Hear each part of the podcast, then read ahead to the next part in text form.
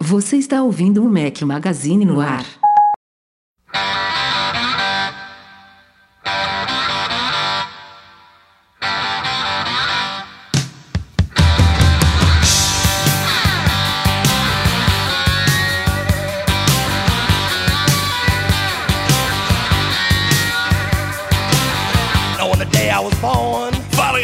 Magazine, bem-vindos ao nosso podcast 503. Se você estiver ouvindo, a edição editada pelo Eduardo Garcia. Estamos ao som de George Thorogood. Obrigado ao Bruno Franco que mandou essa sugestão de hoje. Bom dia, boa tarde, boa noite. 2 a 0 da seleção brasileira, estreia com pé direito na Copa. Eduardo Marques, tudo bem aí? Tá bem? ótimo.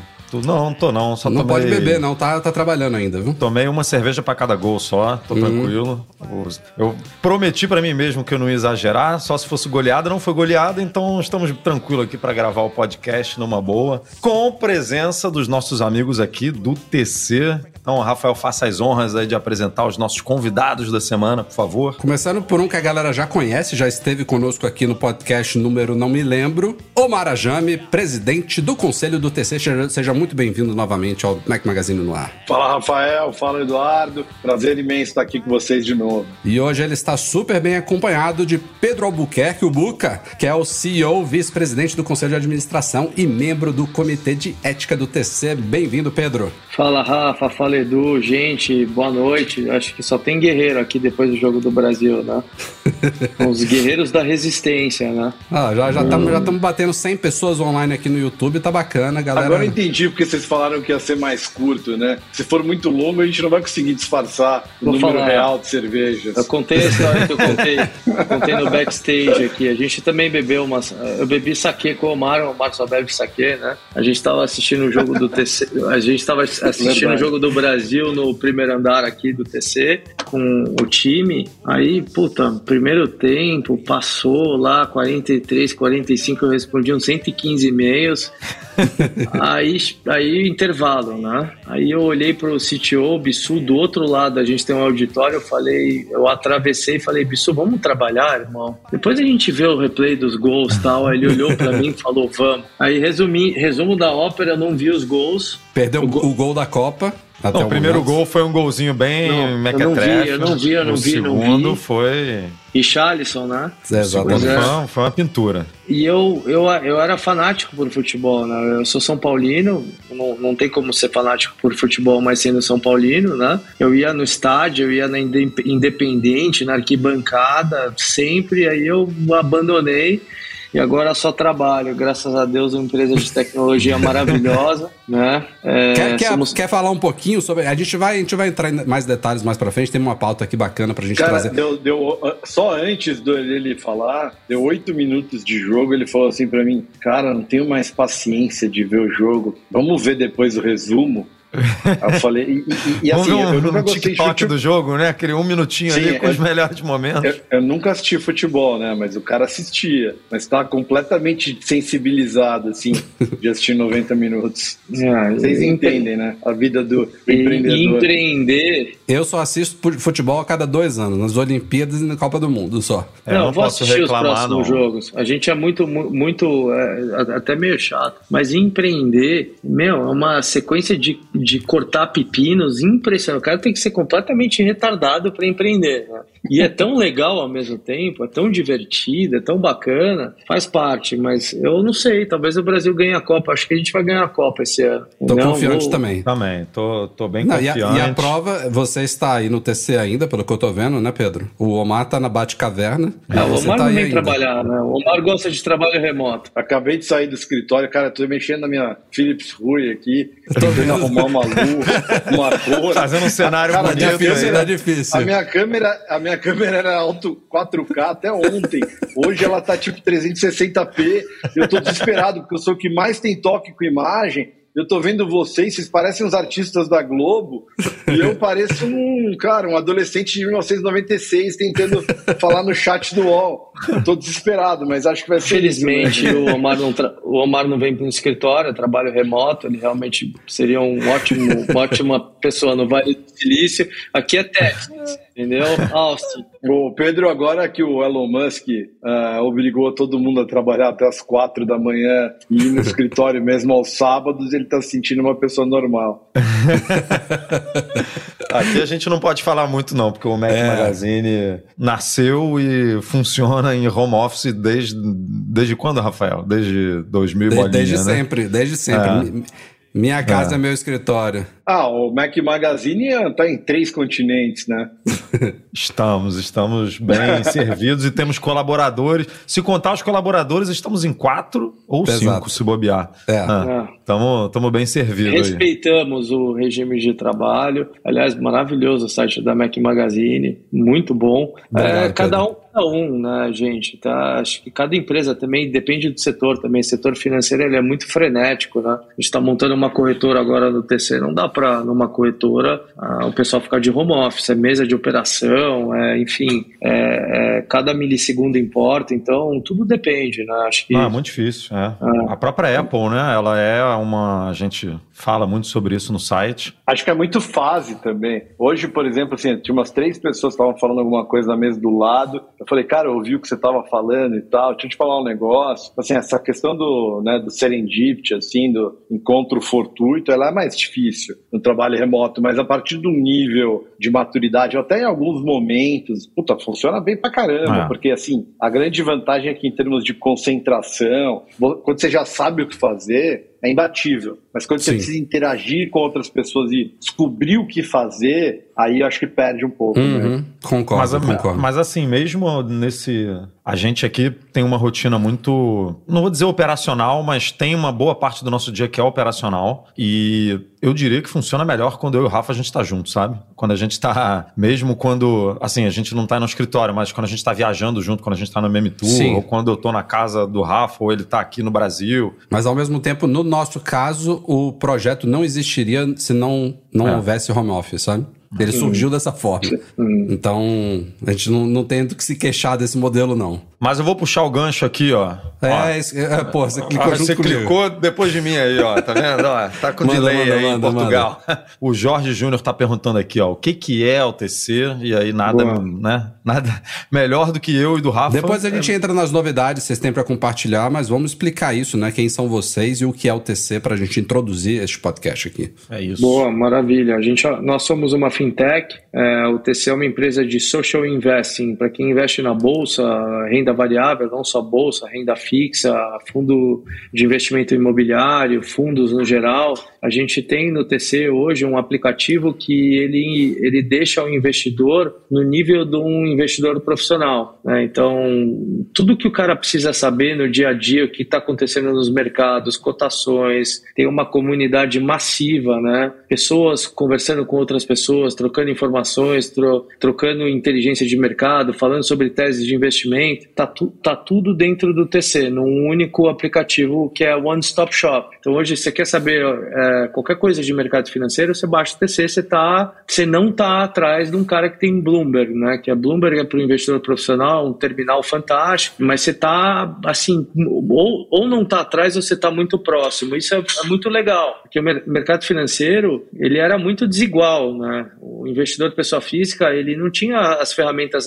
adequadas, ou as ferramentas adequadas eram muito caras, inacessíveis à grande maioria das pessoas, e a partir do momento que a gente criou o TC, a gente entregou a possibilidade de um investidor pessoa física investir como um profissional, ganhar dinheiro, tá bem informado. Ele não, é não, o TC não é uma mágica, né? Você não usa o TC, você não vai ganhar dinheiro no mercado todos os dias. Mas certamente você tem ferramentas poderosíssimas que potencializam o seu investimento no mercado financeiro, seja qual for a classe de ativo. Então a gente criou isso, a gente dá a possibilidade para o little guy, o pequeno investidor, ele ter assim, ele tá jogando de igual para igual, né? E, e o little nós... guy é um cara inexperiente ou ele já tem que ter uma base? Não necessariamente. É, é, a, a grande maioria das pessoas, elas têm baixo conhecimento, baixa educação financeira. Eu, inclusive, eu quando estudei, acho que todo mundo aqui que fez ensino médio, ninguém teve aula de educação financeira, né? É, eu estudei é num colégio razoável, né? Um colégio de classe média. É, então, eu acabei descobrindo o mercado financeiro por acaso, porque eu sempre gostei de ler sobre empresas. Eu fiz uma faculdade, fiz faculdade de direito. Se eu tivesse tido esse contato antes, eu teria feito uma faculdade de matemática, economia ou, enfim, é, uma área que chegasse próxima do mercado financeiro. E, e, então a maioria das pessoas não entendem, não tem educação financeira no Brasil. Isso não é assim, não é que é, é porque a gente perde uma grande oportunidade no nosso país de dar uma base importantíssima. Ao mesmo tempo, é uma grande oportunidade para empresas como o TC e outras empresas é, é, é, para que a gente traga educação financeira. Então, sim, você pode baixar o TC sem nenhum conhecimento ou pouco conhecimento a gente tem 80 cursos disponíveis na plataforma. A gente, inclusive, em primeira mão, fala aqui para vocês: esses cursos na próxima, nas próximas semanas vão ser gratuitos. Hoje ele custa uma assinatura de R$ 29,90 por mês, é como se fosse uma Netflix de educação uhum. financeira. A gente vai liberar para todo mundo. Aí, nesses cursos, você tem desde os primeiros passos, não tem a menor ideia de como faz para investir. Desde os primeiros passos, matemática financeira, educação financeira, como abrir conta numa corretora,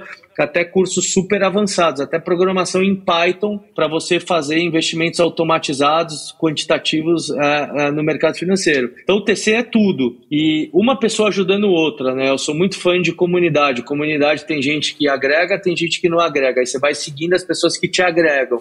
Você começa a mandar mensagem privada dentro do TC. O TC não é diferente de um Twitter, do Instagram, né? Você tem todos os recursos de uma ótima comunidade, você tem hoje dentro do TC.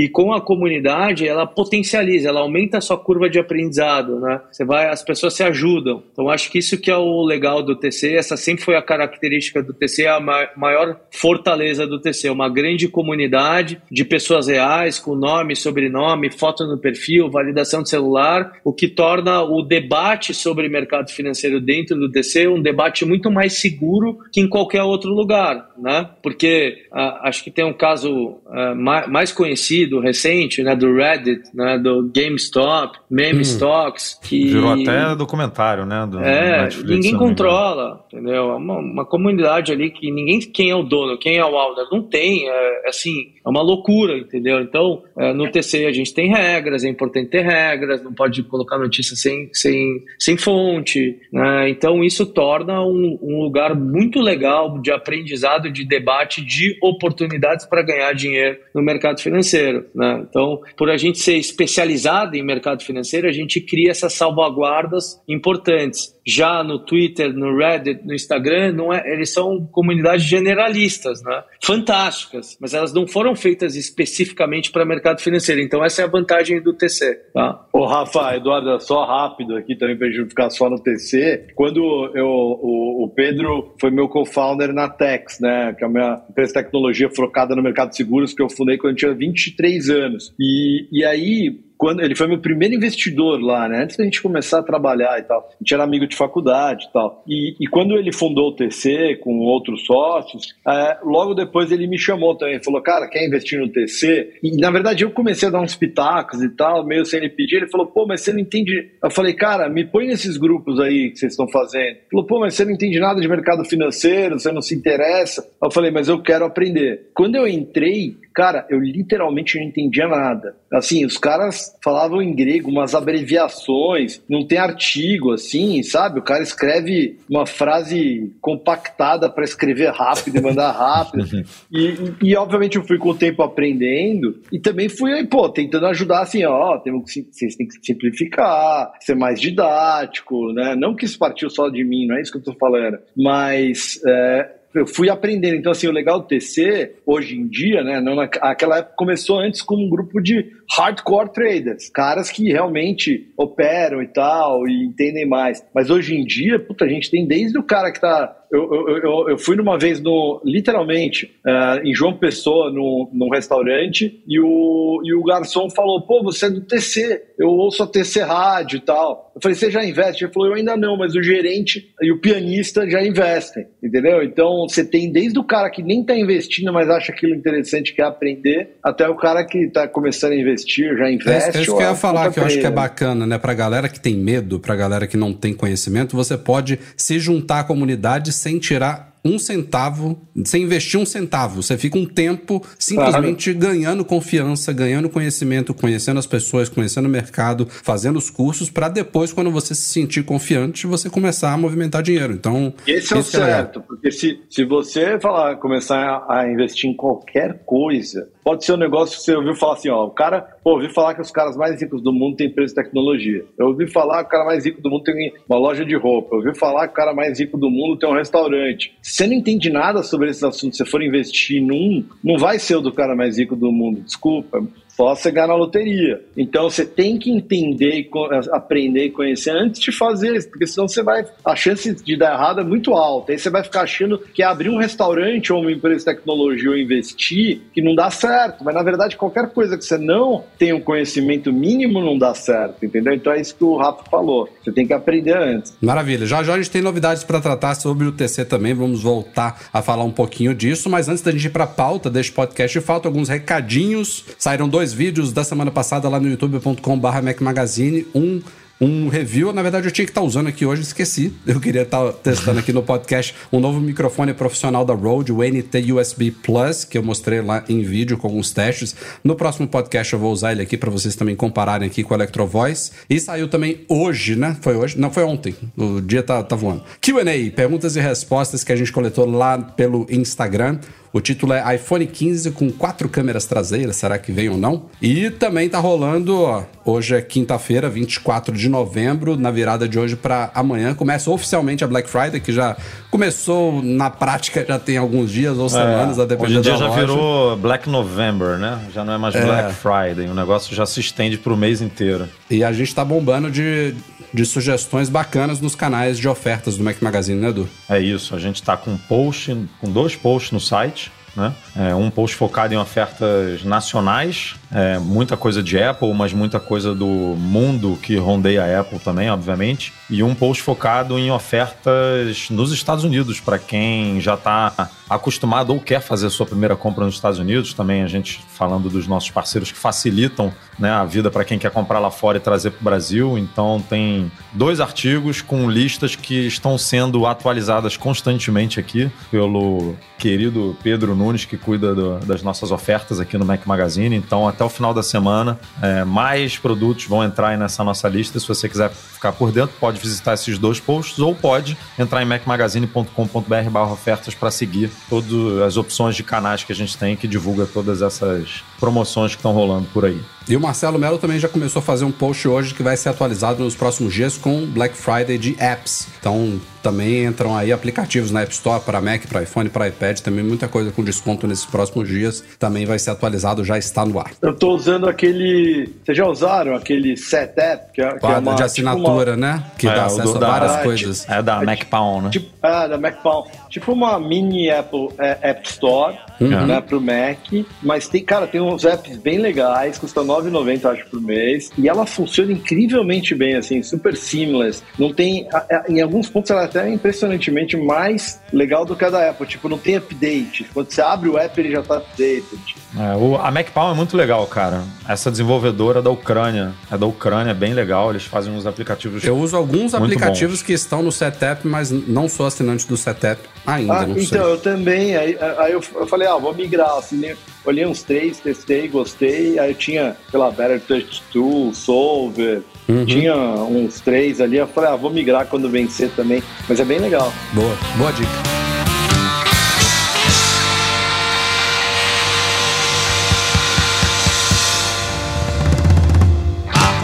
last night about a half past ten. That baby of mine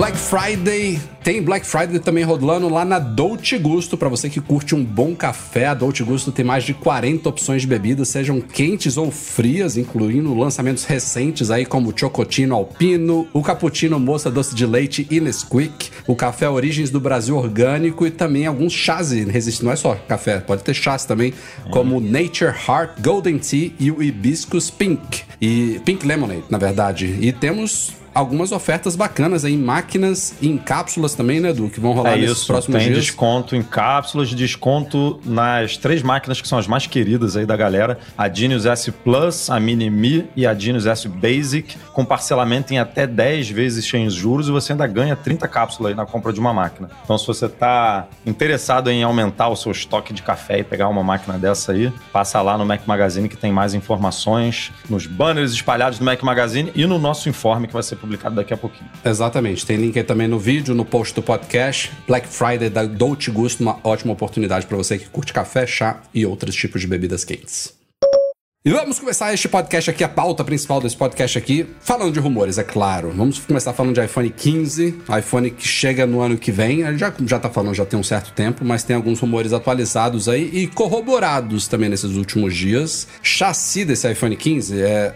falando do modelo Pro, né? Do Pro, Pro Max, que ano que vem deve talvez mudar para Ultra. Falava-se já há um tempo que os 14 mudaria a borda dele de aço inoxidável para titânio, o que a gente sabe que não aconteceu, mas tudo indica que vai mudar no ano que vem. A gente deve ter o primeiro iPhone com um chassi de titânio e a novidade maior dessa vez é que ele deve voltar a ter bordas arredondadas. Aquela coisa da moda, né? Pelo menos na tinha- traseira, né? A, a, a frente ela permaneceria plana. Então, quando eu li, eu não entendi nada. Mas aí eu vi um cara postando tipo um iPhone 5C É com isso. um MacBook É. novo. Um MacBook novo.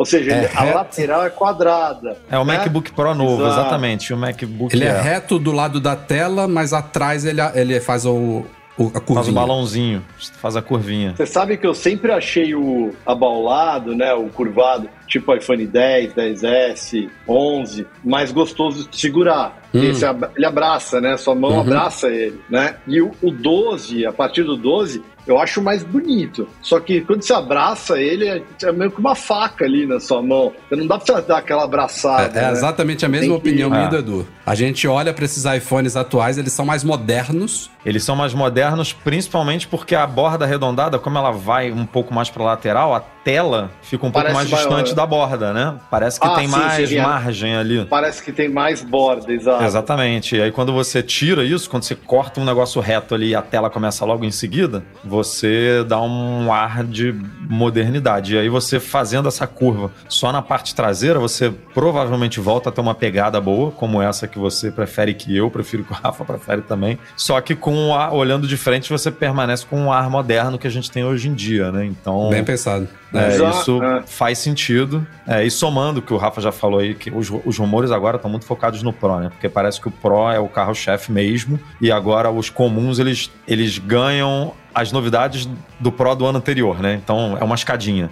Algumas, né? Não todas. Co- Como nos, nas outras linhas, né? Tipo, o, o John Gruber fala muito isso, né? Que é last year's, uh, last year's model. É, é o, o modelo do ano que vem, repagi- do ano passado, repaginado. Mas agora que eles separaram, sei lá, o A15, do A16, o processador e tal, eles estão separando mais, né? E o, o mix foi muito pro Pro esse ano, né? Eles tentaram, né, com o Plus, é engraçado como a Apple ela viciou tanto o consumidor dela no high-end que eles sempre acertam no high-end, assim, e eles sempre erram no low-end, né? Então, sei lá, iPhone 5C, flop, iPhone 13 mini, flop, iPhone 14 Plus, flop. É Eu- engraçado, eu- né? O eu, se tivesse cara que é apostado, Pro teria errado, Max cara. De 1 tera. Eu achei que também. o Plus ia ser um sucesso. É que eu, eu- acho, eu também, eu confesso. Mas eu acho que ele é muito caro, né? Pro, pro cara low-end, ele é muito high-end. Não, e essa coisa do chip, por mais que a grande massa dos consumidores Apple nem sabe qual é o chip que tá no iPhone, a gente entende, né? É o A15, é 4 nanômetros, é 5 nanômetros, é. Enfim, a grande massa desses milhões que a gente vê de iPhones vendidos trimestralmente na Apple nem tem ideia do que, é o chip, o que, que tá lá dentro. Eles querem um iPhone de última geração, ou um iPhone com custo-benefício bacana, com uma tela legal, uma tela grande. Mesmo assim, eu acho que o conjunto que a Apple montou para esses iPhones não high-end, que eles ainda são high-end, né? Ainda, ainda, fazem parte do grupo flagship, mas os não Pro dos flagship, eu acho que ela pecou em algumas coisas. Eles foi, foi um dos anos que a gente mais é, foi mais incisivo na não recomendação de troca para os modelos não Pro. Cara, sabe o que eu percebi? Eu, eu tenho um iPad Pro 2018. Literalmente 2018 é o primeiro Pro com Face ID. Então o que, que ele tem, né? Só lembrando, ele tem o A12Z, se eu não me engano. É, é, eu nunca sei se é o X ou o Z, né? Que os caras é deram uma pirada é, pra saber. É o Z. É o Z, é, né? É. Os caras.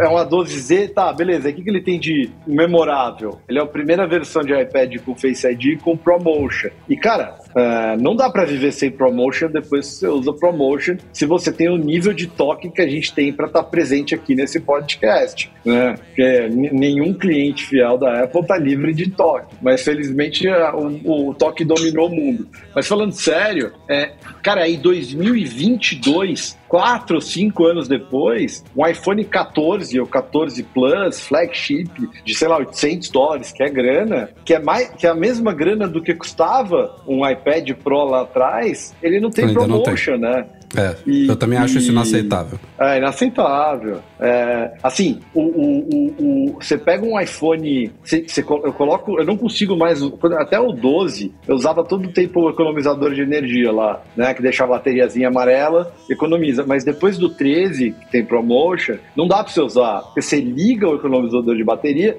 ele, ele desliga tira. o promotion, é. e instantaneamente você ganha um iPhone 7. Hum. É impossível de usar, cara. Eu consigo enxergar o, o home button, assim, chega é, a formar né, você, meu campo você de no dia a dia de uso do aparelho, você, você se acostuma tanto que eu acho que você até deixa de perceber a fluidez. Mas quando você pega um aparelho Exato. que não tem, aí na hora você percebe. Fica muito claro. Sabe quando você compra um carro legal? Aí você fala, cara, esperava um pouco mais, não é tudo isso. Volta pro antigo, né? É a mesma coisa com o promotion, né? Você fala, ah, cara, legal, tal, volta pro 100. Né? É você sente. Mesmo. É. E tem outra novidade muito falada aí, que inclusive foi corroborada essa semana, já tinha sido falada pelo querido Mintico, analista aí, bastante com uma boa credibilidade no mundo Apple, mas nesta última, nesses últimos dias, a Cirrus Logic, uma das principais fornecedoras da Apple, enviou uma carta aos acionistas dela, dando a entender que um cliente estratégico faria uso de um componente XYZ lá que tem a ver com drivers ápticos para o Taptic Engine de iPhones. Agora eu vou trocar aqui em miúdos e explicar para vocês o que, que significa. É uma empresa, uma fornecedora que está avisando aos investidores, os acionistas dela, que deve haver uma movimentação grande de um cliente importante, que a gente assume que é a Apple, que tem muito a ver com rumores de os próximos iPhones Pro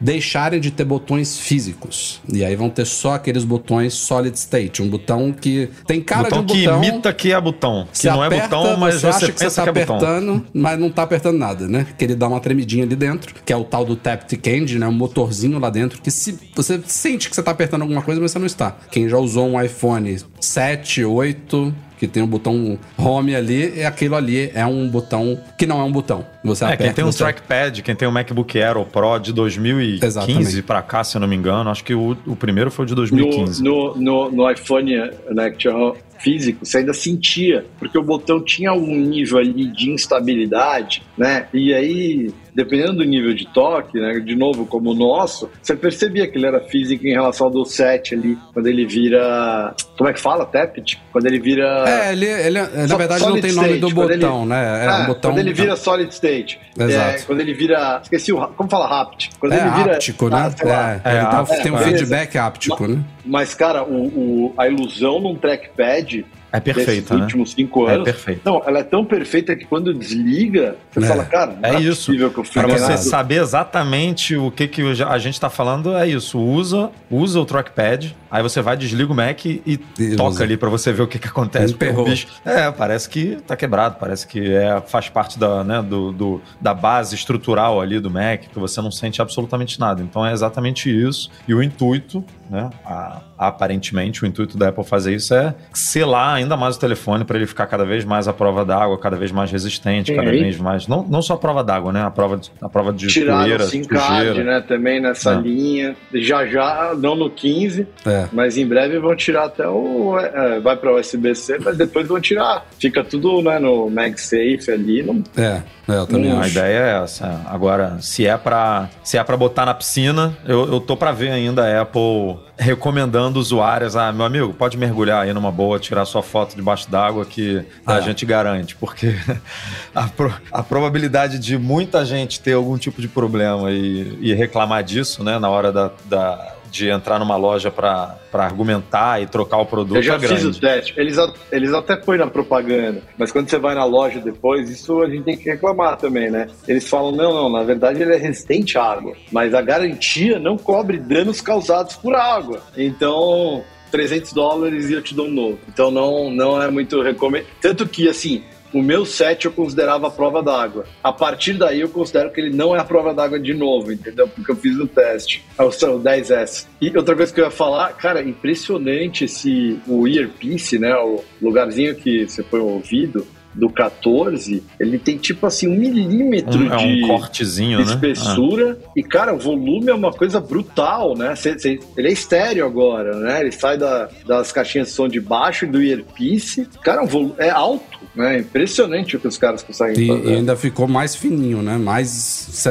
Você tem que prestar tem. atenção pra você ver ele ali, quase na moldurazinha, É um cortezinho no vidro, né? É, a- o que essas empresas estão fazendo é realmente é, tecno- o nível de tecnologia né, implementado é uma parada de louco mesmo. Nas coisas banais, né? Que a gente nem. Assim, ah, um alto-falante ali no telefone, beleza. Mas aí você vai analisar e fala, cara, como é que os caras conseguem fazer um negócio desse, né? Como é que eles conseguem botar tanto sensor dentro de um espaçozinho que antes era o Note, que agora é essa pílula aí? Como é que os caras vão forçando, né? Até chegar num ponto que realmente tá incrível. E, mas vale notar aqui que esses rumores que a gente está tratando aqui, chassi de titânio, essa nova borda arredondada aí, esse novo conceito de design e botões não físicos, vamos falar dessa forma, devem chegar somente para os modelos Pro, barra Pro Max ou Ultra do ano que vem. Os modelos normais, bem provável que repita o design. Se muito, deve ganhar uma Dynamic Island, fazer o que o Omar falou aí, de trazer para baixo, né, o que é o Pro hoje, para os modelos não Pro, mas algumas coisas só. Espero que ProMotion venha no ano que vem, tá na hora.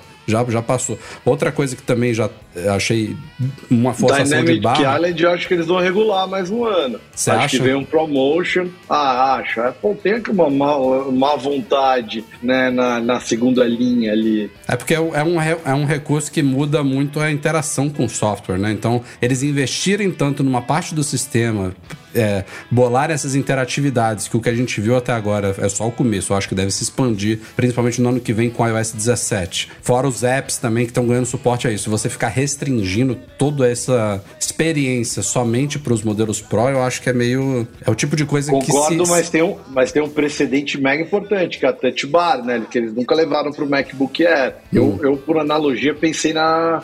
Não acho que vai ser. o- Não é o flop. É, Veio acho. ficar. Inclusive, eu acho que ele vai pro Mac. Mas tem precedente deles demorarem pra levar e tal. Eu acho que, assim, como ah, esse tradecraft, né? O recorte, assim, que o cara vê, ele. Apesar de que eu não considero assim, acho que a maioria das pessoas não considera assim, eu acho que tem uma questão assim meio do Sabe, por exemplo, o arranjo das lentes, que é bem específico, não é tão óbvio. Tem uma coisa meio de alguém bater o olho e saber que você tem um iPhone novo ou não. Sim. Então, por isso que eu acho que como é um diferenciador visual, de status, assim, para quem acredita nessas bobagens, é, eu acho que eles atrasam um pouco. Eu acho que eles evoluem, mas dão uma atrasada. Ne- Nessa linha, porque a diferença é 100 dólares, né? Mas é uns 100 dólares que, porra, fazem uma puta diferença, né? Pro cara... Assim, vamos lá. Em termos de custo-benefício, não faz sentido os 100 dólares a mais. Agora, pro cara que gosta, não faz sentido 100 dólares a menos, né? Hum, então acho que é uma entendi. proposta de valor legal, né? Faz sentido, faz sentido.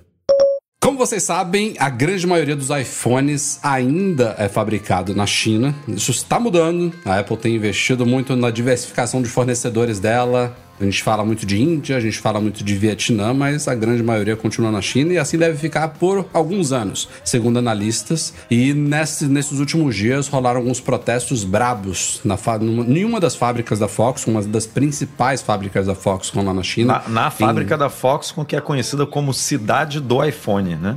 O é, apelido como é o nome da fábrica. Zhengzhou que fala? Ah, cara, aí você não me pergunta Shenzhou, como é que se fala, não. Sei, não, não sei é qual, como é a pronúncia certa da cidade. É, uma, é porque assim, a gente pensa assim, ah, tem uma linha de produção lá de saindo os iPhones montados um atrás do outro. Mas para você montar um iPhone, ele tem 187 peças lá dentro que vem de trocentas outras fábricas que estão em volta da Foxconn. A Foxconn é quem monta o aparelho final. Então, é por isso que chama de cidade, que tá tudo lá. E Não, e é, é uma... cidade porque também a quantidade absurda de trabalhadores que, que são é, requisitados para principalmente nessa época do ano, né? Que é na época pós-lançamento, pré, um pouquinho pré-lançamento do iPhone flagship do ano e o pós também, que é a produção para o Natal, né, para Thanksgiving, para Black Friday, Natal. E é muita gente, assim, a, a Foxconn chegou a contratar recentemente 100 mil pessoas, assim, é 100 mil pessoas, contratações extras, assim, para poder aumentar... Imagina, imagina você entrar ali na Cato, né, no LinkedIn Recruiter e falar, vamos abrir 100 mil vagas, né? É, é uma parada absurda, é uma cidade,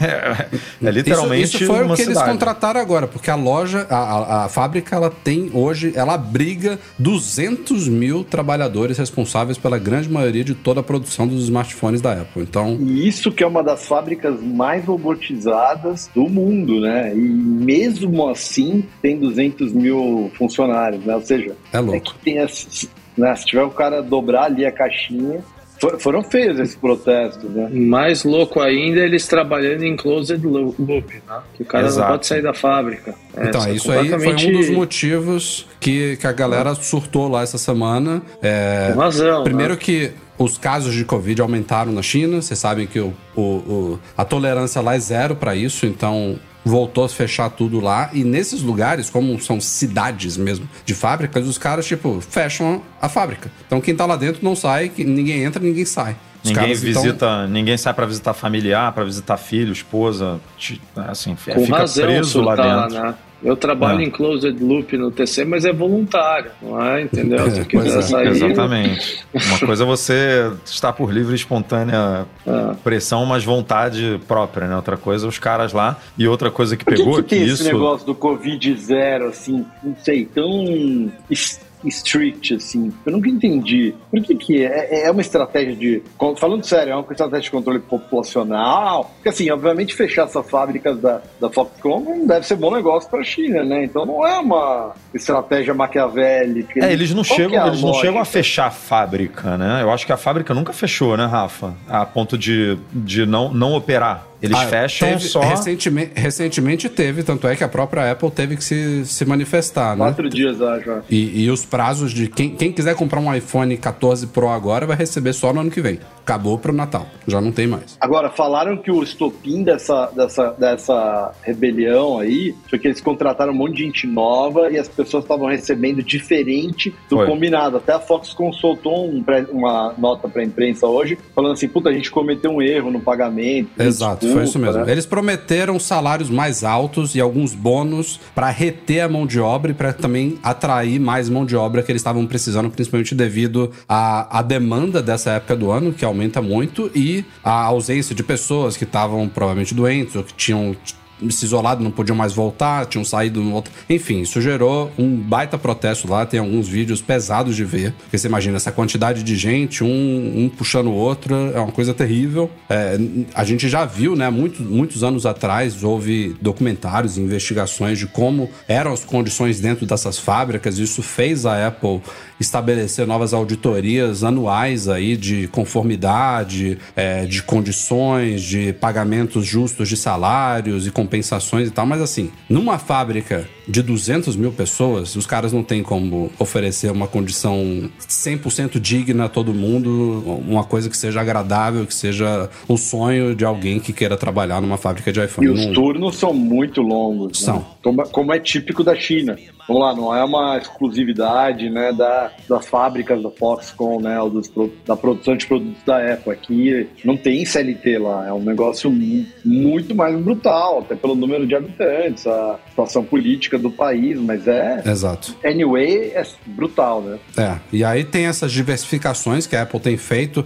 Já começou é, quando houve aquela guerra comercial entre Estados Unidos e China, algumas sanções, algumas proibições, então a Apple já se viu obrigada desde então a, come a começar a diversificar essa, essa cadeia de fornecimento dela. A gente já está vendo, inclusive, iPhone sendo é, fabricado, sendo montado na China e sendo exportado, né, Rafa? É, a gente comentou internamente aqui, combinou até na de Índia, publicar né, você tá falando? no Instagram, é, na Você Índia. falou China. Não, não, na Índia, desculpa. Que já está sendo, porque a, a Índia estava produzindo só pro território local e agora já está começando a exportar. A gente tem um polo aqui no Brasil que nunca serviu, né? Assim, acho que só serve para o Brasil, basicamente, né? Essa montagem aqui na E para de e Jundiaí. iPhones não Pro, ela nunca, a Foxconn de Jundiaí nunca fabricou os modelos flagship. Mas ela está mirando nisso, né? De depender cada vez menos. É, não é um processo fácil. A gente já publicou um artigo no site com análises aí dizendo que pode ser que em oito anos né, ela consiga mover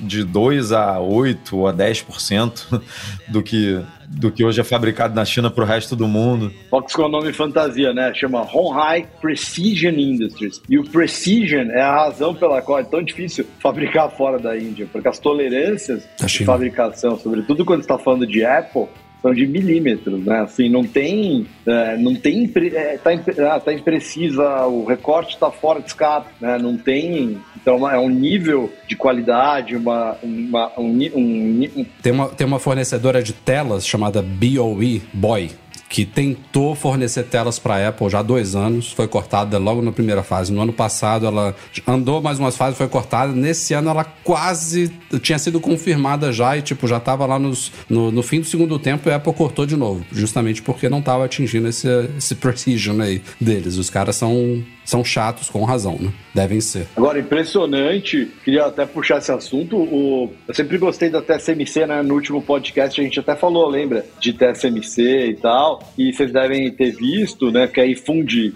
aqui tecnologia com o mercado financeiro. O lendário Warren Buffett, né? Que é um dos mais, acho que o mais, o mais respeitado investidor, o investidor mais respeitado do mundo. Né, ele, eles fizeram uma posição, eles compraram 4,1 bilhões de dólares eh, de ações da TSMC, o que é super especial nesse momento, porque tem um risco, tinha um risco, tem um risco, eu não sei, iminente, né, da, da China entrar em guerra, invadir Taiwan.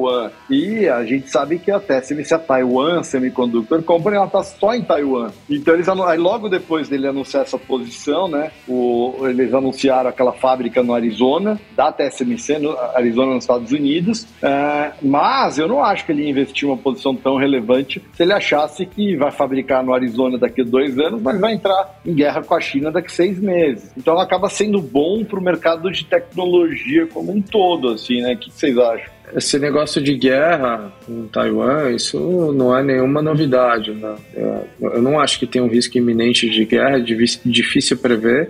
Mas o, o ponto é o seguinte: quando você depende de um único país, de uma única localização para uma grande parte de uma produção de certo item, como foi na- no Covid com a China, né? É, as vacinas, máscara, oxigênio, tudo dependia da China. E o mundo civil completamente vendido. É, hoje há uma, uma é, necessidade de você diversificar os locais de produção.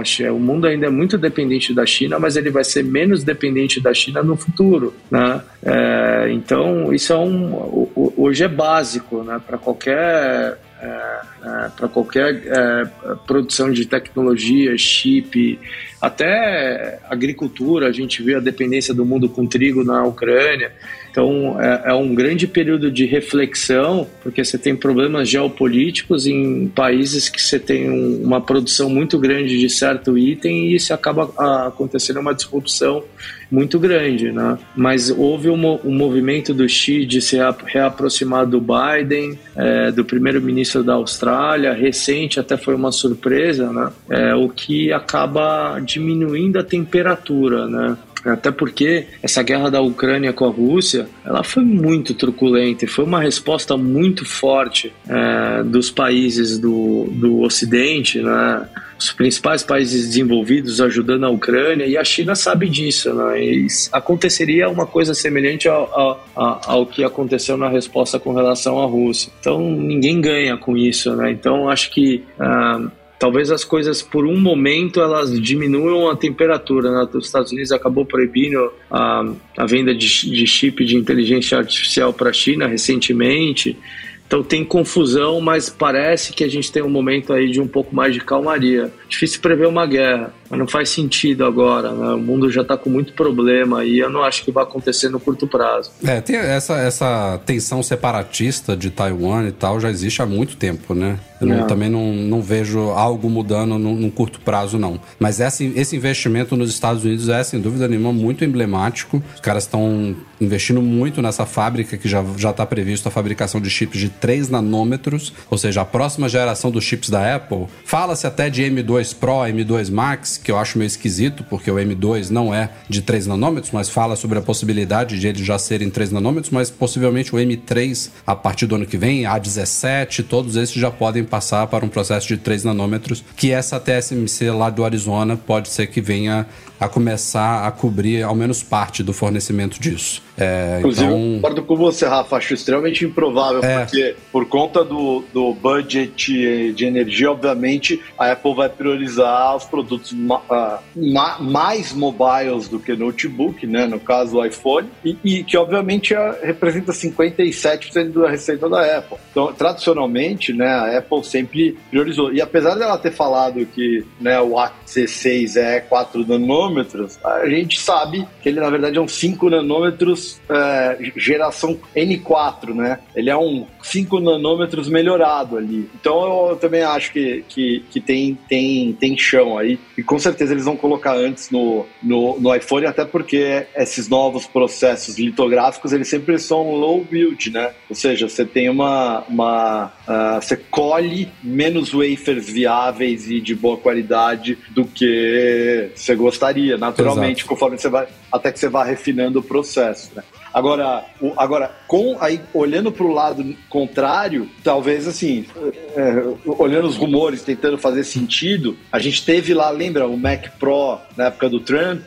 que era made in US, né? Uh, designed in California, assembled Assembled in US, uhum. que era uma, uma, um produto que vendia super pouco. Então, de repente, você pode ter alguma firula, que não me acho que é o caso, mas você pode ter um né, Mac é, M2 Pro made in US, porque não é um negócio que vende trilhões. Agora, eu acho, o Washington Post até falou assim: ah, essa fábrica do Arizona não vai sair do papel. E eu acredito que é porque eles olharam por analogia com a, a própria Foxconn, quando ela tentou fazer fábrica nos Estados Unidos e só enrolou e não fez nada. Uhum. Mas ali era diferente. Ali foi porque o Trump trucou a Foxconn e a Apple e falou: você fabrica nos Estados Unidos, eu vou te taxar. E no caso da TSMC com os Estados Unidos, é uma questão de sobrevivência, tanto para os Estados Unidos quanto para a TSMC. Por isso que eu acho que vai sair do papel é, faz muito sentido para todo mundo né, na jogada. Para a Apple, que quer já está investindo alguns bons milhões em mão de obra local, né, que quer fomentar a mão de obra local. Para a TSMC, que abre uma, uma fábrica super importante num lugar fora de Taiwan, que hoje está super restrito. Para os Estados Unidos, né, para o governo americano, que tem uma tecnologia sendo produzida localmente, que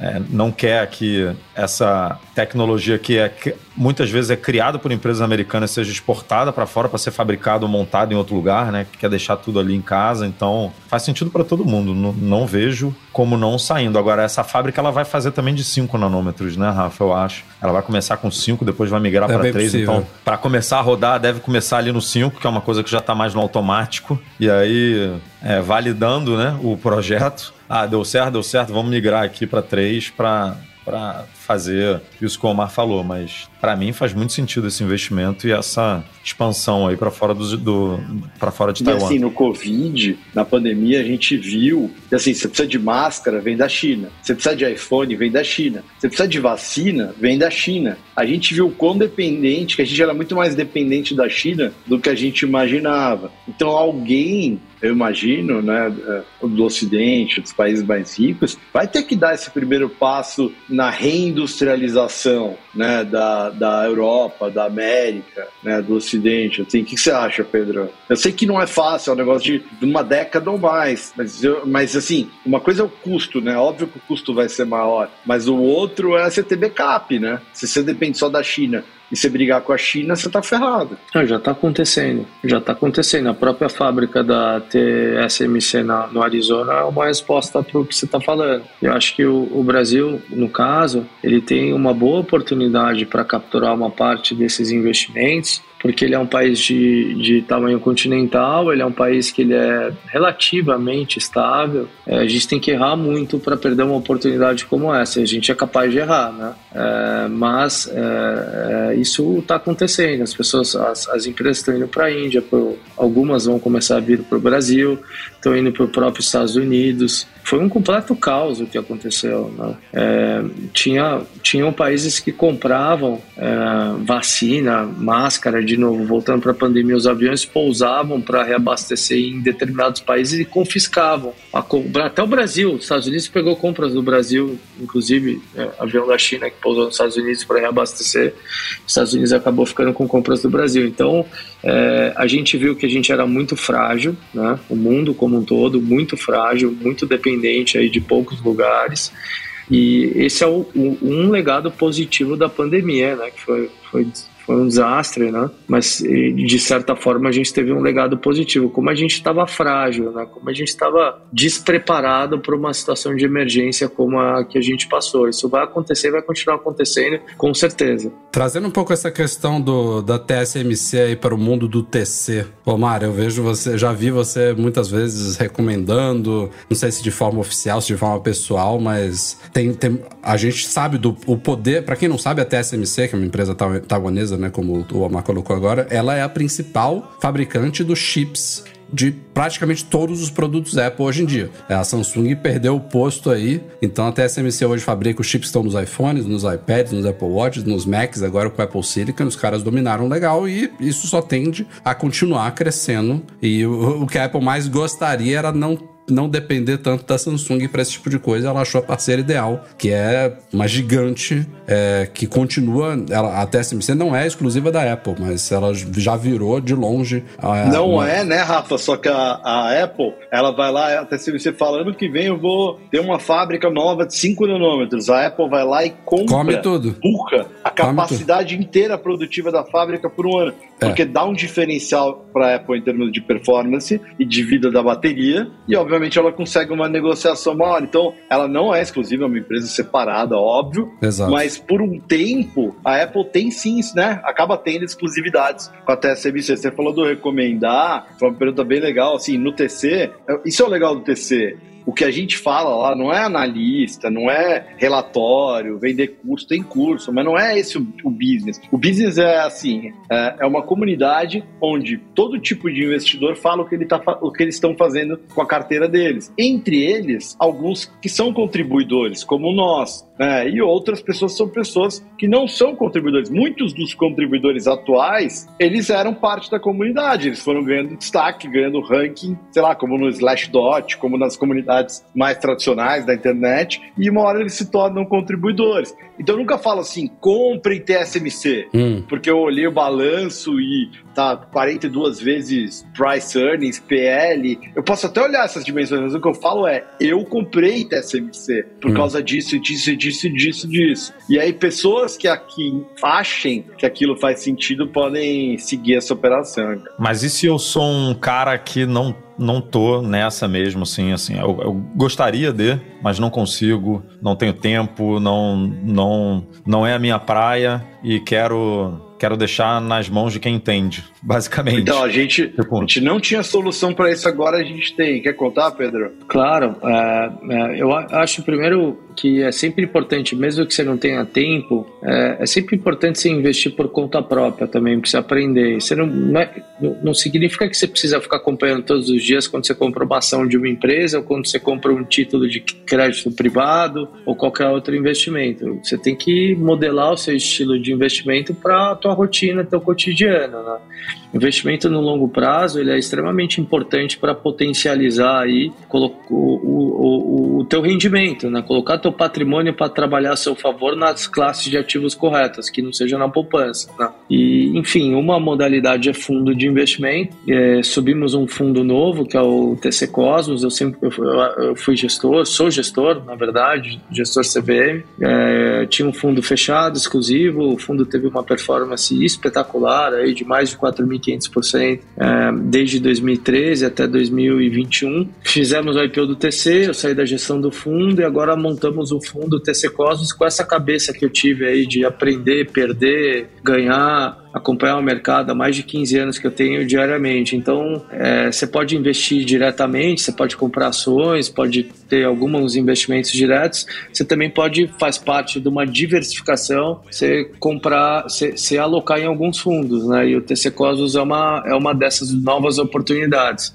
Meu objetivo é bem simples, é bater o mercado, é um fundo multimercado, ele é super flexível, eu não preciso estar comprado 100% em ações, eu posso estar comprado, eu posso estar com todo o capital alocado do fundo em renda fixa, eu posso estar com o capital do fundo alocado em ações, eu posso comprar fora, offshore, o fundo já nasce global, isso é importante, poucos fundos brasileiros conseguem operar fora, então, enfim, é, é isso, né? E, e, e tá colocando uma parte do seu patrimônio com, uma, com profissionais, né? acostumado Então, por aí... exemplo, assim, falando aqui, me metendo um pouco, né? Eu, eu, a gestão do Cosmos, quem, né, o comitê de investimento, é o Pedro, o Pedro, o Isaías, é um puta time experiente, né? Mas, por exemplo, só para quem é de tecnologia, assim como eu, como muita gente está assistindo, é, por exemplo, Tesla, o Pedro sempre acha caro, tá barato agora, hein, Pedro? Eu tenho que olhar de novo. Não, eu tô mas, olhando. Mas, é... mas, mas, mas minhas maiores posições dos últimos dois dois anos sempre foram assim, Tesla, Mercado Livre e TSMC, né? Apple também, mas principalmente essas outras três.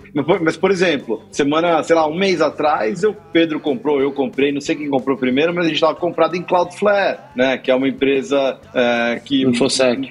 Né, de segurança de informação, que deixa os sites online, protege contra DDoS. Somos usuários há então, anos. A gente também, né, na Tex, no TC, é uma empresa maravilhosa, né? O Matthew, gerida pelo fundador, Matthew Prince. A gente visitou, a gente tem tipo um MM Tour do TC também. Então a gente foi lá na, na Cloudflare em São Francisco. Então, assim, são essas empresas dos caras, porque assim, como empreendedor, a gente sabe que vai dar tudo errado. E as empresas que vão vencer não são as empresas que acertarem tudo, são as empresas que vão pegar tudo que deu errado e resolver, né? Então, quando você tem um fundador fora de série, série, né? O, quem acompanha Elon Musk, né? No, no, Model 3, os caras não conseguiam escalar mais a fábrica. Ele chamava de Production Hell. Eles tiveram que fazer umas tendas, estilo Burning Man ali, para despachar carro e sair carro com a porta com fresta, fest, fresta, com espaço, com mal pintado. Os caras, meu, vai embora, carro, depois a gente arruma. Porque senão a empresa morria, entendeu? Eu não tô julgando se é certo ou se é errado. Então, então a própria TSMC, imagina uma empresa que é estado da arte de tecnologia, de repente a China pode invadir o seu país. E um dos motivos principais, né, que falam que a China invadiria Taiwan era por,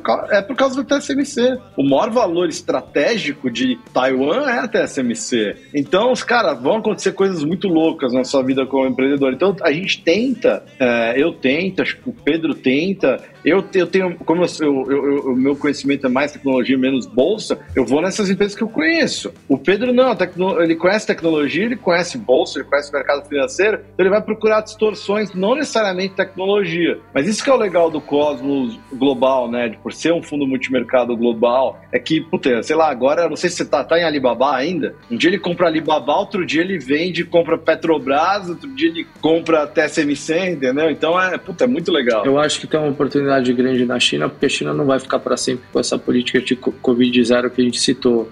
E Cloudflare, por exemplo, que é uma empresa maravilhosa, estado da arte, ela é uma empresa que está 10 vezes sales hoje, que para um mundo atual de taxa de juros, ela não está barata, mas ela, ela tem uma perspectiva de crescimento muito alta, né, de 40%, 50% por ano. Então, é, e ela estava 230 dólares é, um ano atrás, ela está a 46 dólares hoje. Então, as ações caíram muito de growth, de tecnologia. E a gente sabe que growth, é, empresas de tecnologia, elas vão dominar o mundo, gostem ou não. Tem muita empresa que vai quebrar, mas é um setor de dominância, né? Então, é, eu vejo como uma oportunidade para quem tem paciência. A bolsa você tem que ter paciência, resiliência, calma. Você pode colocar o dinheiro que vai te incomodar, o dinheiro que você vai precisar no mês que vem. Isso é um segredo muito importante. Mas a gente está tendo, a gente está numa época bem interessante de investir, né? A TSMC ela vale 420 bilhões de dólares. É uma empresa que, que potencialmente pode valer mais de um, tri, um trilhão de dólares tranquilamente. Chip, eu estava falando com uh, um, o pessoal da Land Rover do Brasil. Uma Land Rover hoje tem mais de 4 mil, 5 mil chips. E, e, e, houve uma falta de chip até pela pandemia, que todo mundo ficou em casa, todo mundo comprou é, celular, máquina de lavar, tudo tem chip pra cacete hoje, né? E são chips que não precisam ser de 3 nanômetros.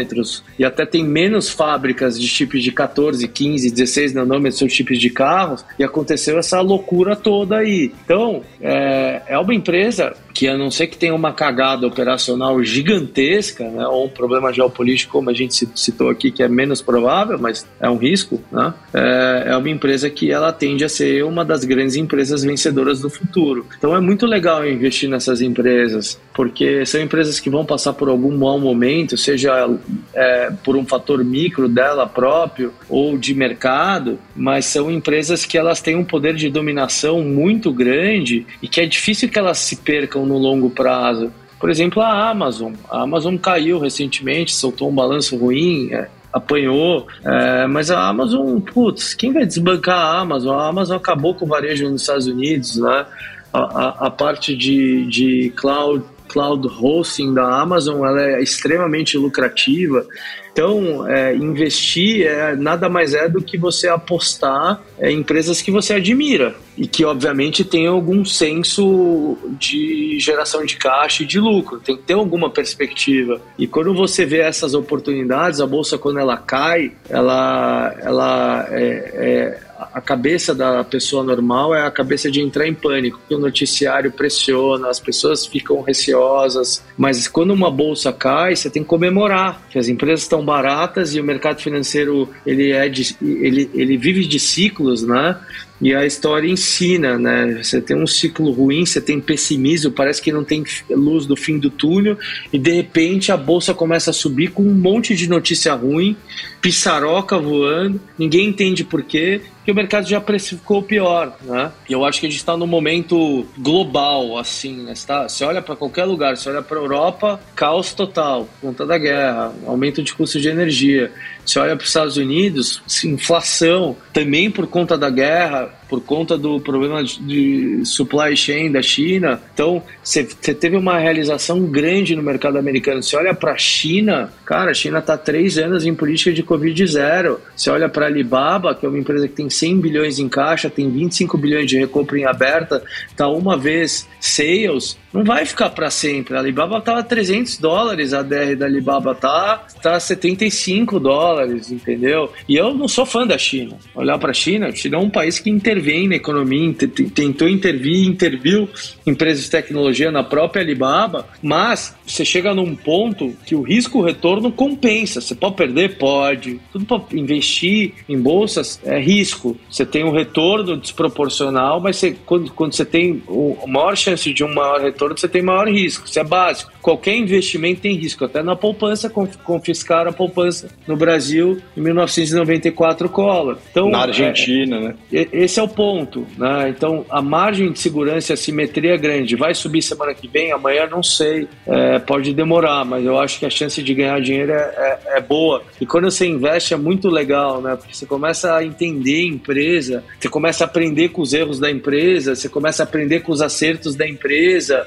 Eu, eu sou fã de investimento em ações, eu opero qualquer coisa, eu opero índice, dólar, moeda, juros, mas é, eu tenho um, uma paixão particular por ações e você acaba aprendendo muita coisa, é muito, muito, muito legal, né? Eu, eu que não tenho tanta experiência, Pedro, eu vejo, eu, eu não tenho experiência, mas eu me interesso pelo assunto, eu vejo dois, dois cenários bem distintos que deixam as pessoas com muito medo de proceder. Um é e você investir em uma startup, que você não tem ideia ideia de como que ela vai progredir. E aí é possivelmente uma das formas de você ganhar dinheiro mais rápido, porque você dobrar uma empresa que é pequena é muito, muito mais fácil do que você dobrar uma Apple ou uma Amazon. É, mas é difícil você prever isso, porque startups toda hora surgem e evaporam. Então, você é olhar uma Cloudflare agora, quem investiu há cinco anos na Cloudflare tá feliz da vida, mas era há cinco anos atrás não, não era tão fácil prever que ela chegaria onde está hoje. E no outro extremo, tem muita gente que olha para uma Apple ou uma Amazon e fala, pô, será que elas já não estão no pico? Quando a Apple chegou a um trilhão, a galera falou, ah, não vou comprar agora, tá um trilhão. Aí bateu dois. Ela certamente, Rafa, é, é a lei dos grandes números. A, Apple certamente ela não vai dar 10x a partir do ponto que ela tá, né? Ela tem uma limitação, mas ela serve para o investidor que ele, ele, ele não quer se expor tanto ao risco, né? ela paga dividendo, é uma, é, uma, é uma marca que é absolutamente impressionante em todos os quesitos, então é, não deixa de ser um investimento ruim. E startup, cara, olha como é um ciclo. Há um ano atrás, todo mundo queria investir em qualquer startup, tinha de free money para tudo quanto é lado. E hoje o dinheiro para startup ele é muito restrito, né? Porque as ações que já estão listadas ou grandes ações privadas, elas perderam muito valor. Então, é, hoje para o cara empreender e buscar funding é muito mais desafiador, né? Infelizmente, mas é a vida, é o ciclo, né? E se acaba criando empreendedores, uma safra de empreendedores são muito mais casca grossa também, que tiram leite de pedra, que conseguem construir empresas com pouco dinheiro, né? E, e, depois, quando a maré vira, o cara consegue fazer uma captação cria uma empresa de um bilhão, cinco bilhões, um unicórnio. Então, é, é, sempre tem oportunidades e sempre e tem. Tem uma coisa, né, Pedro? Que a gente esquece às vezes, que assim, olha como até quem não entende de mercado financeiro tanto, acaba entendendo, sabe? Por exemplo, você falou que vocês usavam Cloudflare há muitos anos, mas talvez vocês não passaram a falar, pararam e pensaram, vou comprar ações da Cloudflare. Exatamente. É, é. Aquela brincadeira. Eu já, vi, eu já via valor nela desde cedo e, pô, tô vendo a empresa crescendo. Ficava feliz assim, pô, os caras estão trazendo várias tecnologias bacanas aqui, é um preço hiper acessível, tá, tá animal pra gente, pro nosso negócio gosto do Mac Magazine, mas eu não pensei no meu não, bolso. E via, né? e via expansão, né? Ah, os caras abriram um servidor em São Paulo, olha só, estão expandindo e tal. E não é. falava, pô, os caras estão crescendo. Em nenhum momento eu pensei vou botar nisso. Meu, vou botar minhas migalhinhas ali, né? Porque a gente separa o mundo, entre aspas, real da bolsa. Só que a bolsa é um monte de empresas do mundo real. Então, assim, se você é viciado em Apple, sei lá, em 2010, cara, dá uma olhada na bolsa, entendeu? Porque, pô, talvez você não, talvez você não esteja louco. E, gente, o que é, o que é importante falar, tá? É, a gente no Brasil, a gente acha, o cara abre uma conta numa corretora, só posso investir em empresa brasileira, e Brasil é, é poucas empresas de tecnologia, banco e commodity. Petrobras. Né? E, ou setor industrial. É, mas tem 900 BDRs na nossa bolsa. Então, você tem inclusive da Cloudflare, né? Você consegue investir na Cloudflare, na Alibaba, na China, na Apple, na Disney. Você consegue investir via a, a bolsa brasileira. Então, então hoje você tem essa facilidade, você não precisa ter uma conta numa corretora estrangeira, etc. Então as coisas estão mais acessíveis hoje. Né? A pergunta que fizeram se dá para investir via UTC, o TC hoje você consegue investir via, em cripto né, no TC, nosso aplicativo em fundos, tá? Em brevíssimo a gente vai ter a corretora do TC, vocês vão conseguir comprar qualquer ação aí dentro do TC. Então falta pouco aí para a gente chegar nessa parte. Só sendo um pouquinho mais específico, Pedro, a gente é sócio, né? A gente tem uma participação no mercado Bitcoin uh, e eles têm uma participação no TC, então você consegue negociar criptomoedas direto do TC usando um single sign-on, né? Usando a sua, a sua conta do mercado Bitcoin. Então é super seguro porque é a sua conta lá no mercado Bitcoin. E o, o Pedro, como o Pedro falou, a gente está trabalhando para tornar a realidade a corretora do TC, mas enquanto isso a gente acabou de lançar três, duas semanas o fundo TC Cosmos, né? Que é o fundo que tem entre é, os membros do comitê de gestão Pedro, que é um dos investidores é, com o melhor track record mais conhecidos aí da, da Bolsa Brasileira Esse é um fundo novo, ele não tem, sendo bem transparente, claro, não tem histórico de rentabilidade, porque o fundo acabou de ser aberto. Né? Então são gestores experientes, com um track record super bom, mas esse fundo não tem esse track record ainda. A gente espera, óbvio, que tenha, mas não tem garantia de rentabilidade, não tem nada disso. Se tiver garantia de rentabilidade, corra, porque é golpe, né? Então, se você quiser ir lá e aprender e, e acompanhar o dia a dia, assistir a nossa rádio, que é maravilhosa, de fala de mercado financeiro de uma forma super legal, descontraída, é grátis. Baixa o TC, vai lá em tc.com.br ou baixa TC na App Store. Só que se você quiser investir no TC Cosmos, aí você baixa um app que chama TC Pandora. Pandora do jeito que fala, só que entre o D e o O tem um H. Então você baixa o app TC Espaço Pandora, você abre uma conta em literalmente 2, 3 minutos e aí você pode aplicar quanto você quiser. Né? Em média, os nossos últimos clientes aqui da última semana aplicaram 50 mil reais. Só que você pode aplicar a partir de 500 reais. Veja, você não está pagando 500 reais, você não está pagando 50 mil reais. Você está aplicando o seu dinheiro neste fundo, né? E o dia que você quiser sacar, você pode sacar, demora é, D30, ou seja, depois você pede o saque, demora 30 dias. Assim como você foi lá e, aplicou 500 reais, mês que vem você quer aplicar mais 500 reais ou mais 732 reais, você pode fazer, entendeu? Então é um jeito de. Só que você, pô, você pôs seu dinheiro, você vai querer saber o que está acontecendo, como é que está a cabeça né, do comitê de investimentos, do Pedro, dos outros membros.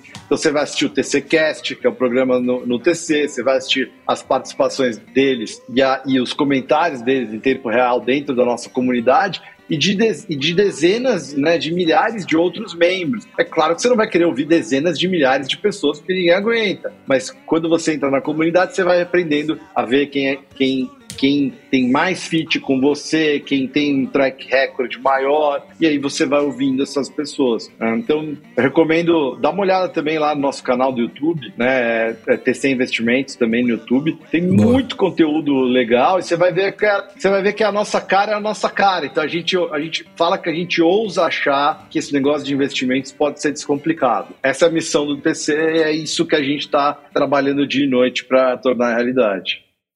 E voltando aqui um pouquinho ao mundo Apple, temos uma polêmica aí que rolou essa semana, mais uma relacionada com ausência de carregadores em caixas de iPhones. Na verdade, não foi essa semana, foi na semana passada, no dia 11 de novembro, o Procon do Distrito Federal apreendeu centenas de iPhones em várias lojas de Brasília, nada direto com a Apple. Foram lojas da Claro, da Vivo, da Fast Shop e da iPlace, que é uma Apple Premium Reseller, a mais próxima ali de contato direto com a Apple, devido ao mesmo mesmo caso de ausência de carregador na caixa, é, que vem desde aquela determinação do Ministério da Justiça, do Senacom, sobre a proibição de vendas, que a Apple apelou, que a Apple que está com mandato de segurança impetrado pela Apple e tudo mais, só que ainda assim essa não foi nem a primeira vez, né, Edu, que aconteceu não. uma apreensão desse tipo, mas essa foi bastante significativa, aconteceu no dia 11 e englobou inclusive iPhones 11. É, essa, essa parte é que tá muito nebulosa, né, porque começou com uma... A gente já comentou dois casos né, no site. Um foi o Ministério da Justiça e o outro foi, se eu não me engano, agora eu não sei se o primeiro foi o Ministério da Justiça e o segundo foi o Ministério da Justiça pela Senacom, né? Mas enfim, foram duas coisas diferentes e aparentemente uma só englobava o iPhone 12 que foi o primeiro aparelho lançado pela Apple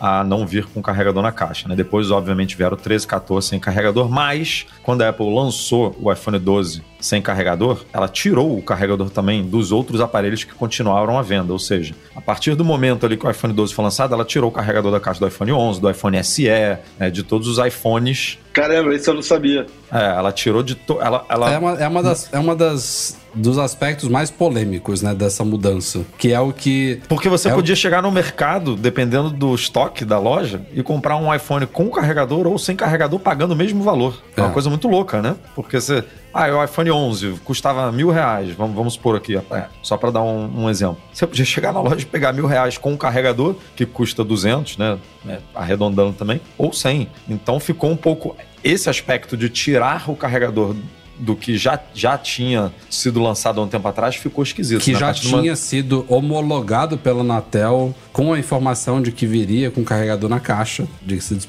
diga-se de passagem, que a partir do 12 ele realmente ele já foi enviado para a Anatel com a informação de que não teria um carregador na caixa. Eles só indicam que ele, ele pode ser testado com carregador modelo tal, de potência tal, mas essa informação já vem desde a homologação.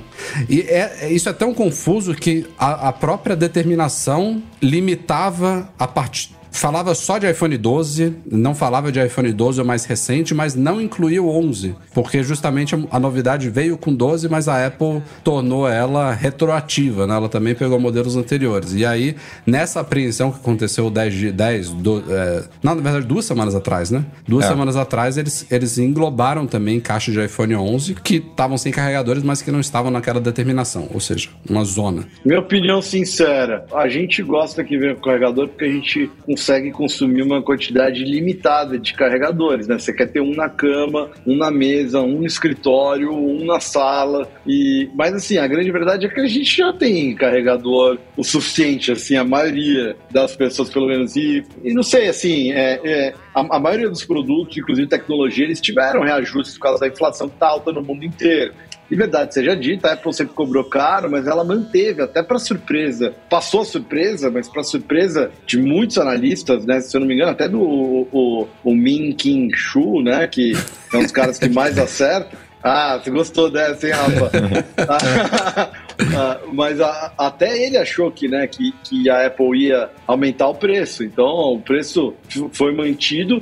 E é um jeito ali, tirar 5, 10, 20 dólares no. no né, né, deve até ser menos que isso no Menos, Bill of Materials. É, no Bill of Materials, mas no transporte inteiro, porque às vezes você compra um iPhone, ele chega a caixa literalmente assim, de Shenzhen, sei lá como chama, chega da DHL, da FedEx, tá só porta. E, e- e a última caixa, cadê a do meu? Tava aqui em algum lugar. É, um ela ficou negócio metade assim, a altura, né? É. é, é dois iPhones, né, de altura. Então, pô, realmente, assim, tá vindo um CD. Não tá antes, né, vinha uma, uma, uma, uma caixa É, cabem, gigante. cabem muito mais iPhones num, num avião cargueiro hoje do que cabia antes. né? Certamente, certamente. Então, assim, eu não sei, eu, eu acho que, ah, sei lá, eu preferia que viesse com, óbvio, porque se eu tô pagando o mesmo preço é de graça, me dá mais carregadores e eu faço o que eu quiser com eles. Mas, sinceramente, a questão, sei lá, de plástico, de lixo eletrônico e o custo de transporte, tamanho e tal, acho, pô, acho que faz todo sentido. O que a Apple tá fazendo, tanto é que todo mundo critica, e você vai olhar agora, nenhum fabricante mais, todo mundo vai tirar SIM card, todo mundo vai tirar headphone jack. É que ninguém tem coragem de fazer. A Apple vai lá e faz e compra a briga. Fale aí, o que vocês vão fazer? Vocês não vão comprar iPhone, seus viciados? Eu sei que vocês não aguentam. É isso, no fundo. É.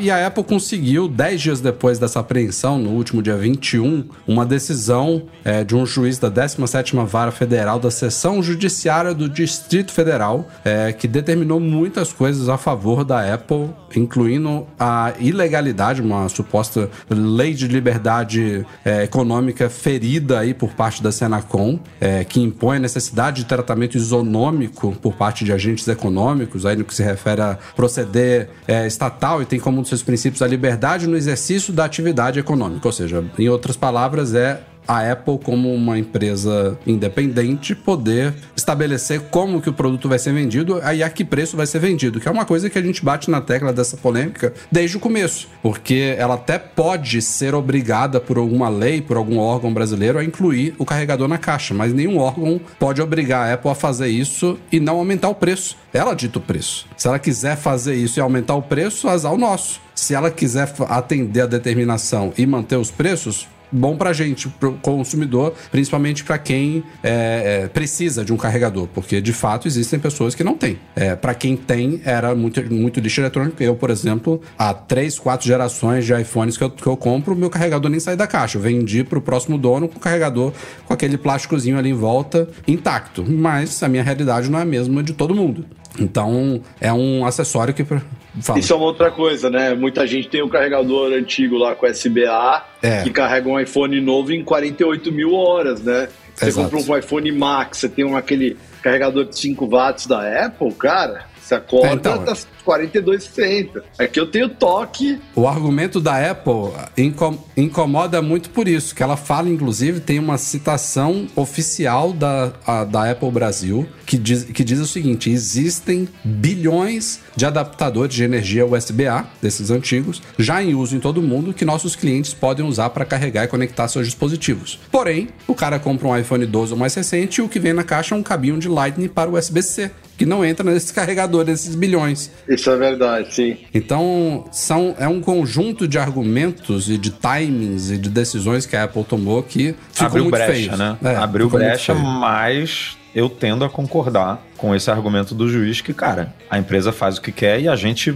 decide com o nosso bolso, né? Se a gente gostou da, da, da posição ou da, do direcionamento que a empresa deu ou não. Tipo, se a gente O juiz também argumentou que a Senacom ela violou princípios de legalidade e impessoalidade, direcionando isso somente à Apple, como se ela fosse a única. É, como o Omar falou, teve muita empresa que já assumiu essa posição também e não foi nem, né? Não, nem- ninguém cogitou Não, bater na falando de porta dessa empresa. porque existem vários outros equipamentos eletrônicos no mercado que não vêm com carregador desde sempre. Você Gente, vamos um- lá. Tem um até Kindle. aquela piada. Não tem a piada do pil- pilhas não incluídas? Pilhas. Tudo sempre veio. Tudo sempre veio faltando alguma coisa. Só que aí começaram a incluir essas coisas que faltavam. Aí chegou um ponto que tiveram a bela ideia de voltar a tirar é, as coisas que vinham incluídas. Então, assim, tudo é um ciclo. Mas no final é, pô, liberalismo, e, sei lá, livre mercado. Cada um vende o que quiser e a gente tem a opção de comprar ou não. E de votar com a nossa carteira, né? Não precisa legislar e judicializar tudo. Mas, infelizmente, não é realidade, né? O Estado acaba se metendo muito em coisas bobas e, no final, é, pô, o que é mais importante? O cara poder comprar um iPhone ou o... o- o- o- imagina o cara que você precisa de um iPhone e não tenho. Por quê? Proibiram a venda. Por quê? Porque não tá vindo com carregador mais. Pô, desproporcional, né? E, e esse nível do que está acontecendo no Brasil não acontece em nenhum outro lugar do mundo. Houve também discussões, houve reclamações de quando a Apple tirou e tal, devido principalmente a essas inconsistências e esses times esquisitos que a Apple determinou para fazer essa virada de chave, que como a gente já falou aqui, foi copiado por outras empresas. A Samsung é uma que copiou rapidinho, mas que hoje em dia flexibilizou diante dessas ações aí de processos e ações do governo também. Então, você até compra hoje em dia smartphones da Samsung que não vem, mas você pode ligar para eles, ó, eu quero, me manda aí. E eles mandam, sabe? Mas eu acho que é uma questão de tempo. Ainda está rolando essa capítulos dessa novela no Brasil, mas eu acho que é um caminho sem volta. Infelizmente, para quem não aceita isso, é, ainda existem algumas opções é, dentro do que você espera, né? Quando você compra um smartphone que vem com um carregador. Tem gente que também sentiu falta da, tirada, da, da retirada do fone de ouvido. Tem gente que gosta de é, comprar um smartphone que já vem com uma películazinha dentro da caixa, com uma casezinha básica. E a Apple simplificou ao máximo ali. Ah, me lembrou, me lembrou quando falavam de AirPod e tal. AirPod sem fio, né? AirPod sempre foi sem fio, mas enfim, do AirPod. É, falava assim que o ah, iPhone Pro talvez venha com AirPod em vez do EarPod. Ah. essa, essa mentalidade de que, pô, você ganha alguma coisa. Mas a Apple sempre foi o contrário. Tipo, meu, não tô te devendo nada, eu já tô te vendendo um negócio legal, é caro, mas é bom. Você vai ficar feliz e não vai reclamar. Sempre foi mais ou menos. Já viram essa entrevista?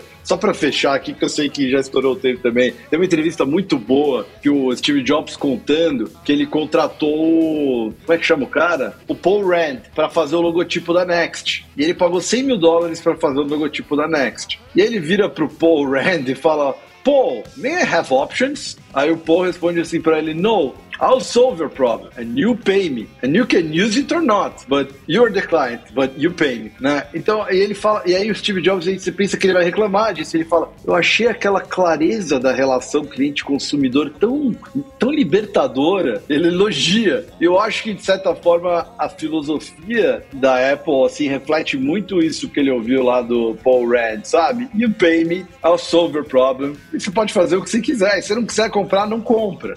Mas tá, tá aqui, essa é minha oferta de valor pra você. Cabe a você aceitar ou não, né? E ó, pra gente fechar esse podcast aqui, a notícia é que finalmente está à venda no Brasil a Apple TV 4K de terceira geração, última geração aí, lançada pela Apple no evento de, de outubro, né? É Junto isso, com. Pro, produto que o Pedro adora. é. O Pedro me ligou na segunda geração. Ele falou, cara, tem algum sentido comprar essa Apple TV nova? Eu falei, nenhum. Aí ele falou, você comprou? Eu falei, Óbvio. É, tá tudo que eu precisava saber, tô comprando também. Não, resumindo, essa, essa nova, de fato, ela, para quem já tem a atual, a justificativa de comprar ela é mínima, porque ela ganha um chip me melhorzinho, passou do A12 para o i15, então vai ficar um pouquinho mais rápida, mas eu não vejo problema nenhum na performance da atual. Para quem tem uma TV com HDR 10 Plus ali, é bacana, ela tem suporte aquilo ali, porque de resto o controle virou USB-C em vez de Lightning e acabou. E, e diminuiu o preço. E tem uma versão agora com a porta gigabit Ethernet e suporte ao protocolo Thread aí para automação residencial. E que as velhas tinham, né? Eu até olhei na minha, até fiquei na dúvida. Todas as velhas tinham Ethernet na rede e te suportam é. Thread. Então eles só simplificaram aí nessa O modelo aí. mais barato, eles ah. dobraram a capacidade ah. também, é 64 128, mas também é uma outra coisa que Pouca não é muito usa, né? relevante. Né? Ah, ah é. exato. Apple TV você não. compra quando quebra, né, basicamente. Assim, se você já tiver uma que roda o tvOS, obviamente. Se você tiver aquela muito antiga, você hoje em dia não consegue ter acesso a boa parte dos aplicativos e do conteúdo. Mas se você tem uma HD ou uma 4K, cara, não, não dá para recomendar ah, troque porque você precisa Sim. de alguma coisa dessa, né? Não... A gente que é viciado, a gente tá sempre olhando assim, o que acabou de sair. Mas a, a maioria das pessoas vai trocar de telefone a cada três anos. Mesmo, pô, mesmo eu que sou viciado, troco de iPad a cada quatro, cinco anos. Né? Então, assim, não tem sentido você trocar um iPad Pro M1 por um M2. Não vai acontecer, não vai mudar nada na sua vida, né? Um, e, e, cara, tipo, meu pai, eu lembro que ele tinha os carros da Chevrolet e tal, eu morava no interior, tinha muita concessionária da Chevrolet, tinha, teve Opala, teve, sei lá, Ômega, teve Blazer, sempre quebrava, né? Aí um dia ele comprou um Corolla, aí ele falou, meu filho, eu fui enganado a minha vida inteira. E aí, quando eu tinha um, MacBook de 15, que era, sei lá, i9, i9, L9, existe? Existe, né? i9. Uhum. Existe. Com dois, quatro, seis, seis ou oito núcleos, 32 GB de RAM. Cara, não dava pra usar. Eu, eu, tinha ele durante a pandemia, meu, batia um sol, ficava 70 graus o ventilador, não dava para usar. E eu fazia de tudo, tipo assim, coloquei já bolsa de gelo embaixo dele, eu não sabia mais o que fazer. Aí você compra um MacBook Air M1 e de repente você vê que você não é louco, entendeu? Aí eu pensei, né? Fui enganado a minha vida inteira, né? Pela Intel. Então, assim, chega num ponto também que não muda nada você ir do A14 pro A15, para 16. Relaxa, agora se você for comprar tudo, olhar tudo também, você fica doido, né, cara? Porque antes a linha de produtos era assim, três produtos, agora são 10. E não tem bolso caguente, né? Mas isso que o Pedro comentou antes, é, de, de você não precisar de uma Apple TV hoje, né? Porque as Smart TVs têm os aplicativos e é fato isso. Qualquer Smart TV que você comprou, sei lá, há dois, três anos, a partir de 2016, 18, já deve ter é, acesso à maioria dos aplicativos. Falando particularmente da, do aplicativo do Apple TV Plus, foi de 2017, 2018 para frente que as TVs começaram a, a, a, ganhar. Mas Netflix, Amazon Prime Video, né? Essas coisas todas já tem há muito tempo. Mas eu tenho uma TV aqui, é, uma Smart TV da Samsung aqui na sala que tem todos esses aplicativos. E, cara, quando eu uso um deles e pouco tempo depois eu uso a Apple TV, é essa relação que você falou, pô, eu me senti enganado, sabe? Porque assim, é bizarro. Você bota o aplicativo do Netflix para rodar na Smart TV, aí a bichinha fica procurando o Wi-Fi. Ela fala, cara, o roteador está do lado da TV, não é possível que ela esteja procurando. Aí você vai para Apple TV, ela conecta em um minuto, pum, pum, entrou. Na Apple TV ela guarda os seus logins, né? Dificilmente ela pede o seu login de novo. Na Smart TV toda hora cai o negócio. Então, assim, óbvio que você consegue consumir o seu conteúdo na Smart TV. Funcionalmente não é quase igual, mas, mas a experiência que você tem. É. é. tipo você tá com Pentium, entendeu? Você tá com um processador bosta, é, é, é, o, frame, o, o, frame rate não é smooth, né? É lento, a experiência não é boa, dá para usar. Mas uma Apple TV é muito maravilhosa, né? Ela é, ela é linda, eu amo ela, cara. E eu não sei se você tá falando sério ou se você tá ironizando. Não, eu tô, falando, eu tô falando, eu tô sendo sincero. A única coisa que me irrita é o screen sharing que sempre dá pau, né? Sempre dá, você tem que reconectar, às vezes dá O pau. espelhamento, o espelhamento da No tela na AirPlay. TV? É, Ah. O AirPlay, o AirPlay, o AirPlay ele dá O pau. problema é achar. O problema é achar ele né, no Control Center. Mas É, quando você acha, ruim, assim, né? ele vai. É. O, o, é, eu acho que assim, dentro do possível nos nossos orçamentos, e cada um vai dar prioridades para coisas diferentes, pessoas têm filhos, tem, né, tem um monte de coisa assim. Pô, se você pudesse cercar de coisas bonitas, bem feitas, que funcionam bem e que tem um frame rate alto, vale a pena.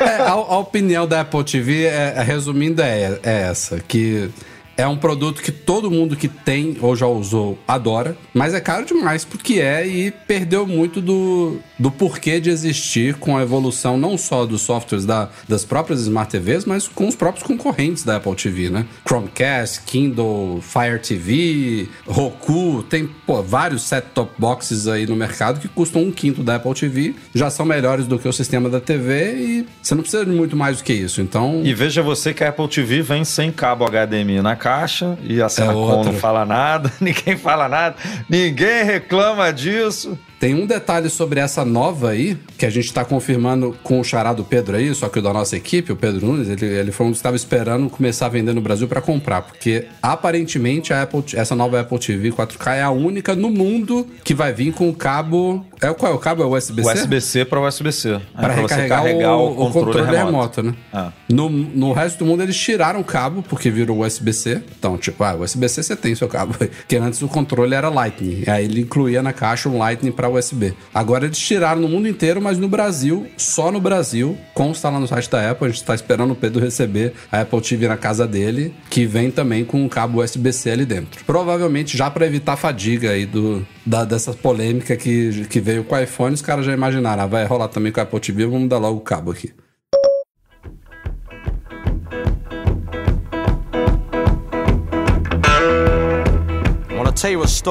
Galera, este foi o Mac Magazine no ar. 503, tive até que pescar aqui, já tinha esquecido o número. Queria começar agradecendo Omar Ajame, Pedro Albuquerque, o Buca aí, do TC, pela participação no nosso podcast. Obrigado pela companhia, pelos inputs, pela diversidade aqui de visões e de trazer essas últimas novidades do TC aqui para o nosso público. Obrigado aos dois. Valeu, Rafa. Valeu, Edu. Obrigado. Muito legal aí o podcast. Voltamos em breve. Um beijo a todos, um abraço. Abraço, gente. E como sempre, fica um agradecimento também aos nossos patrões. Vou começar agora dos patrões ouro, depois eu vou pros patrões platinum pra variar aqui, Eduardo Marques. Caraca, Faz- vai. dá uma, dá uma, uma inovada aqui nesse fim de podcast. Vambora. Obrigado, Alan Jabor, Alan Ribeiro Leitão, Alexandre Patrício, Arnaldo Dias, Arthur Duran, Bruno Santoro, Cadu Valcésia, Cristiano Melo Gamba, Daniel de Paula, Derson Lopes, Enio Feitosa, Fábio Gonçalves, Fernando Brum, Fernando Feg, Francisco Marchetti, Gustavo Assis Rocha, Henrique Félix, José Carlos de Jesus, Luciano Flair, Marcos Ferreira,